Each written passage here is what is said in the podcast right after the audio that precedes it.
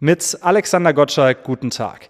Wir sind heute zu Besuch im Liebig-Museum in Gießen. Vor genau einem Jahr hat es hier gebrannt. Ein Schwelbrand, ausgelöst durch einen technischen Defekt. Der historische Hörsaal, das Labor des berühmten Chemikers und die Bibliothek, alles Originale aus dem 19. Jahrhundert, sind danach tief schwarz vom Ruß. Der Experimentiertisch und die Schultafel nur noch Asche.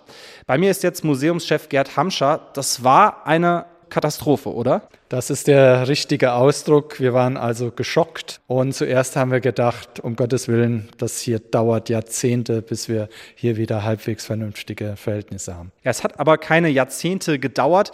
Man muss sagen, bis heute ist der Geruch nach diesem Ruß noch in der Luft zu riechen aber sonst sieht man die Spuren vom Brand nicht mehr so wirklich. Die Wände sind ja fast wieder weiß. Bücher und Büsten wurden mit einem Spezialvlies sauber gemacht, sehr aufwendig. Und ja, auch die Geräte, die Laborgeräte stehen jetzt wieder an Ort und Stelle. Aber das Liebig-Museum hat immer noch nicht regulär geöffnet.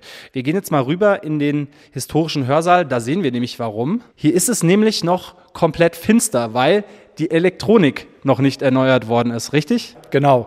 Wir haben hier einen Masterplan vorliegen, wo wir nicht nur die reinen Brandschäden authentisch wieder reparieren werden, sondern auch die in die Jahre gekommene Elektrik, auch das Heizungssystem werden wir austauschen. Insofern stehen hier viele allgemeine Aufgaben an, die das Museum fit für die Zukunft machen sollen. Mit Spenden soll das ja hauptsächlich finanziert werden. Da war die Hilfsbereitschaft im letzten Jahr extrem groß. Etwa viermal so viele Spenden wie in einem normalen Jahr sind nach dem Brand zusammengekommen.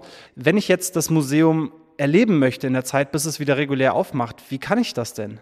Gehen Sie auf unsere Homepage, schreiben Sie uns an. Eine individuelle Führung mit einem konkreten Termin können wir Ihnen jederzeit anbieten. Wir haben aber auch öffentliche Führungen, Liebig to go. Hier können Sie auch Experimente miterleben und so haben Sie doch einen kompletten Rundum-Einblick. Ein Jahr wird es wohl noch dauern, bis hier im Liebig-Museum alles wieder normal ist und sogar noch besser, quasi Liebig-Museum 2.0. Das war aus dem Liebig-Museum in Gießen Alexander Gottschalk.